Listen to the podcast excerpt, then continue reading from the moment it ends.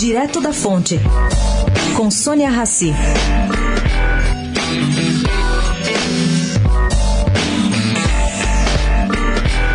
Otávio de Lázari, presidente do Bradesco, não sentiu mudanças na demanda de crédito em função da greve dos caminhoneiros.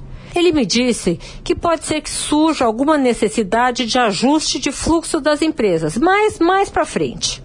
Por enquanto, de acordo com o presidente do banco, está tudo normal. Lázari lembra que a greve dos caminhoneiros acontece em tempos de empresas e famílias registrando o mais baixo nível de endividamento dos últimos 11 anos, o que é uma ótima notícia.